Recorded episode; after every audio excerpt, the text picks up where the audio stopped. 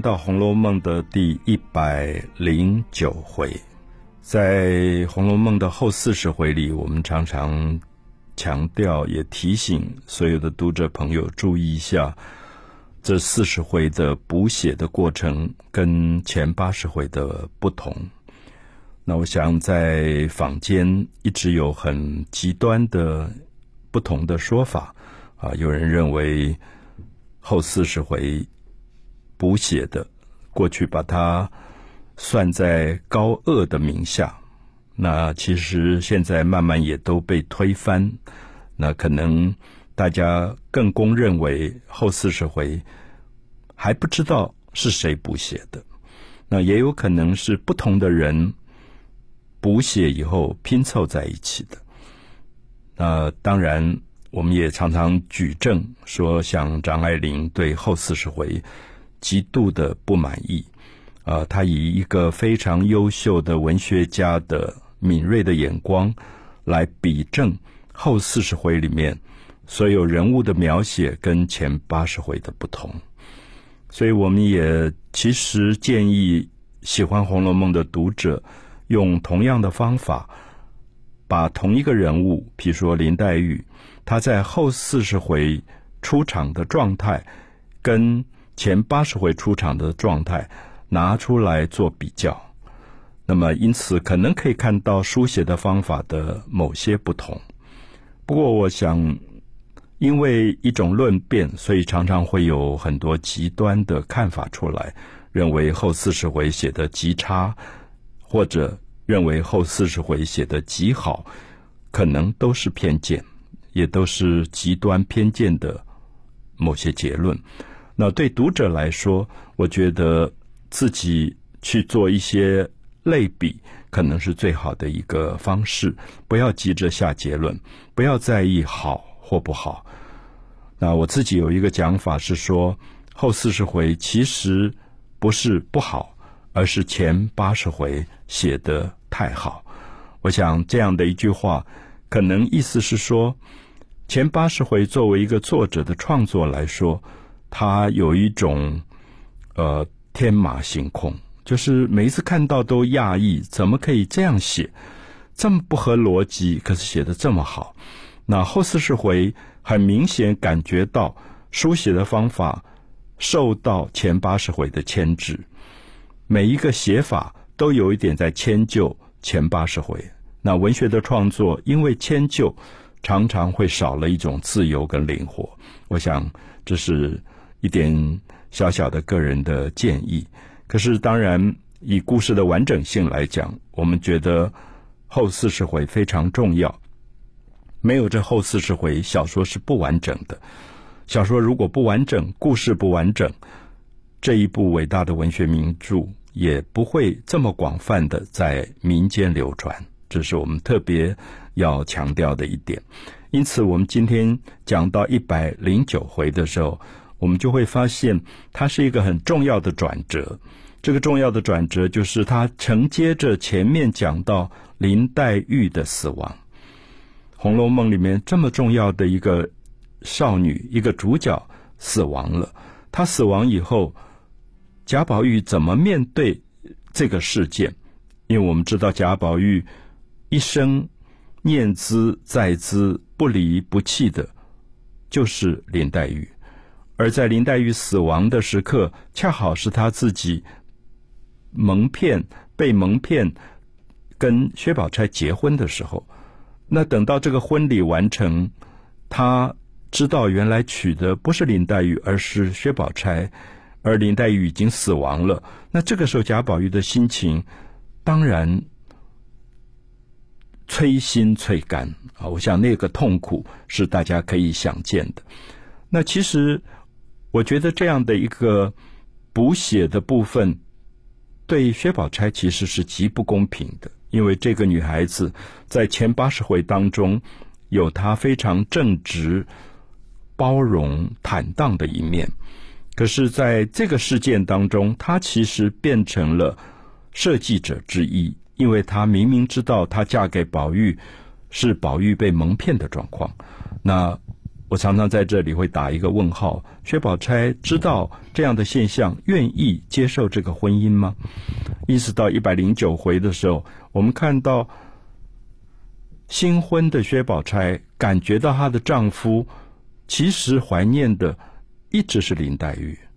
就是我们设身处地想，如果我们今天跟一个人结婚了，我们发现这个你结婚的人，他有另心里面另外一个爱恋的对象，你的感觉究竟是什么？所以在一百零九回一开始有一段话非常重要，就是薛宝钗跟袭人讲话，然后问他为什么宝玉不开心，宝玉为什么悲伤成疾，就是因为悲伤林黛玉而生病了。那薛宝钗说：“人在世上有义有情，到了死后各自干各自的去了。”这是薛宝钗的，好像一种无情，可是也是薛宝钗的一种透彻。好像她觉得人活着在一起有情有义，可是死后其实各不相干。我想，这是一百零九回里面其实很触动我们的一段话。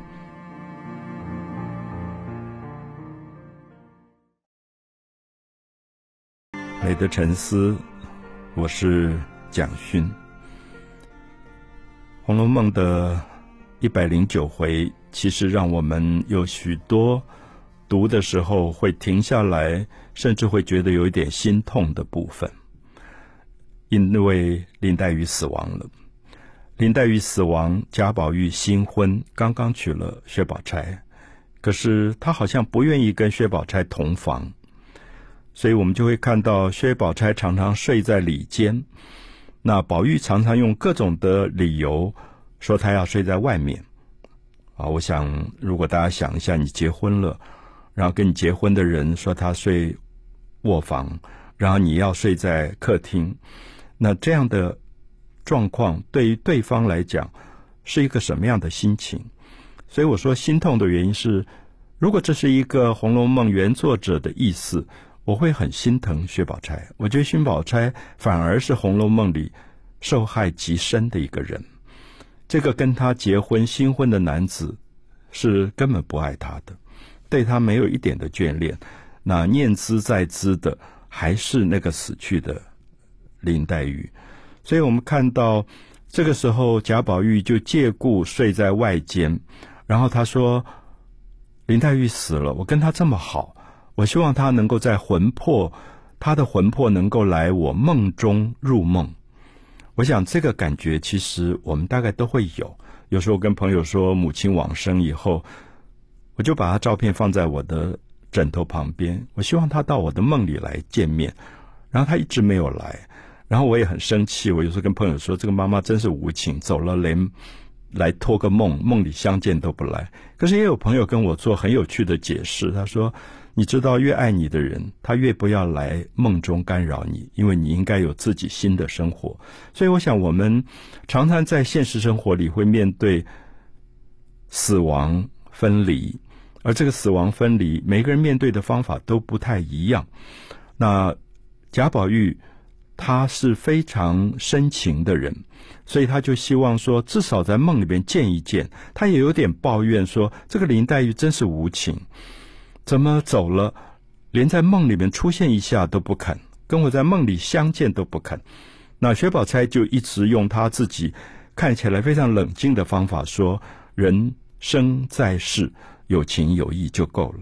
死了以后，应该各自干各自的事，不应该有任何的牵挂。”那贾宝玉当然也很对不起薛宝钗，心里觉得很愧疚，因为娶了一个太太，新婚。然后你不跟他同房，然后每天就在那边嘴巴里讲的都是死去的那个爱人林黛玉，你对这个新婚妻子当然是不公平的。可是薛宝钗同时又好像在安慰贾宝玉说：“你睡在外面没有关系，你进来不进来与我什么相干？”所以薛宝钗也透露出她的一种，呃，我应该用豁达吗？其实我想。新婚妻子大概做到这样的程度，恐怕已经不是豁达两个字可以形容。可是我想，只好解释说，薛宝钗冰雪聪明，而冰雪这两个字其实有一种高度的冷静，甚至近于无情的冷静。就他不愿意在人生当中有太多闹情绪的东西，所以他就觉得你进不进来与我什么相干？我虽然结婚了，是你的妻子，可是你想念你以前的爱人，你不愿意跟我同房，那是你的事。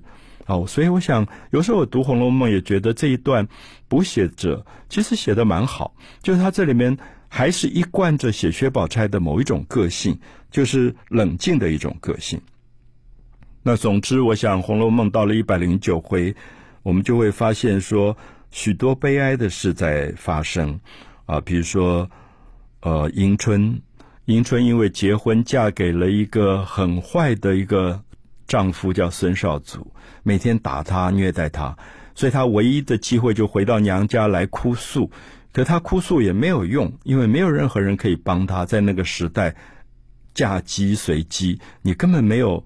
其他的选择，所以他回来以后每天哭哭啼啼，就希望不要不要回去了，就留在贾家。可是别人说也不行，你还是要回去。所以这里已经预告着迎春受虐待到了濒临绝境，所以没有多久迎春也就死亡了。而贾母特别的悲哀，想到她的大女儿元春已经死亡啊，大孙女。元春已经死亡了，同时又想到他的二女儿迎春结婚以后受这样的迫害跟虐待，又想到他的三孙女探春，虽然嫁得很好，可是嫁得很远，就是婆家是在海疆，在海边这个做官的，所以也没有机会见面，就有点感伤。所以我们就看到《红楼梦》到一百零九回的时候，其实有一点在讲。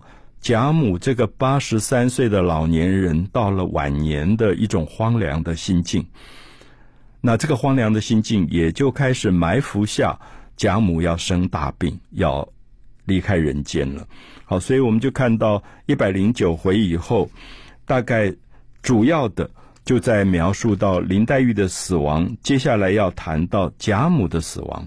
那贾母最后几乎像交代后事，因为她最疼爱的孙子就是贾宝玉，她把她自己珍藏了六十年的一块她的祖先给她的汉玉珏玉佩啊，我们知道玉珏珏这个字是斜玉边一个快乐的快的右边，它其实是诀别的意思，是告别的东西，所以。贾母觉得这个东西太珍贵了，不随便给别人。可他竟然拿出来给了他的孙子贾宝玉，这里面其实在暗示贾母要走了，要告别，要跟他最疼爱的孙子诀别。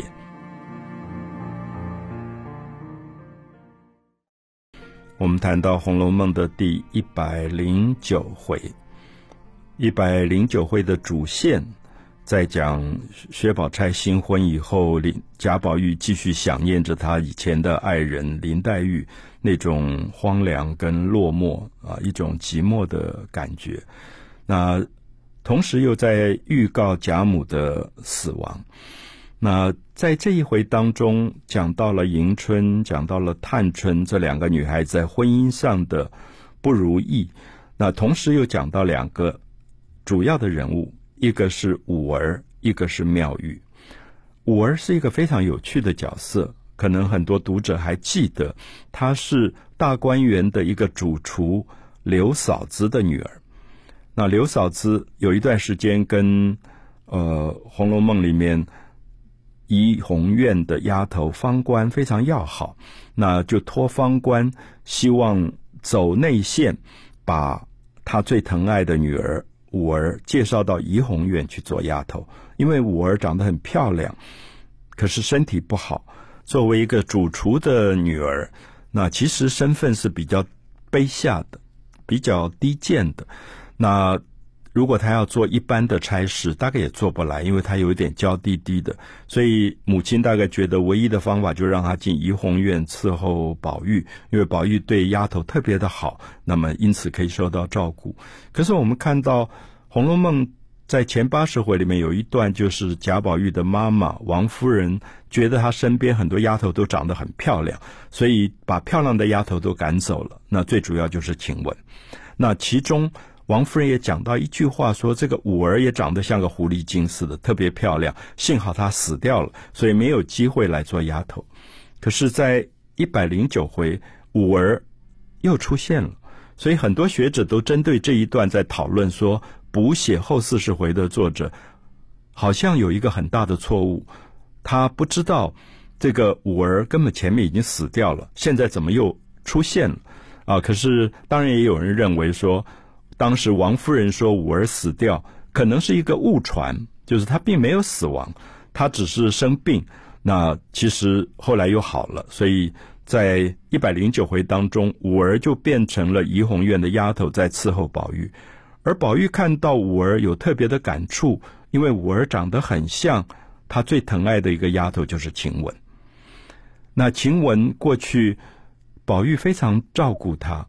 那天气冷的时候。给他加衣服，甚至有一次晴雯被冻到了，宝玉就掀开暖的被子，说：“你赶快钻进来。”那我们也曾经在那一回谈过，说这个在逻辑上、礼教上好像都不通。一个小少爷怎么会让一个丫头因为怕冷就钻到他被窝里？那可是，在一百零九回又谈到了这个事，就宝玉跟五儿讲说，其实人一清如水的时候，这些事情都不是那么重要的，就是我们不在意别人八卦是非，讲一大堆的事。那因为宝玉跟晴雯的确干干净净，他只是真的觉得啊，你不要冷到了，所以钻到被窝里来。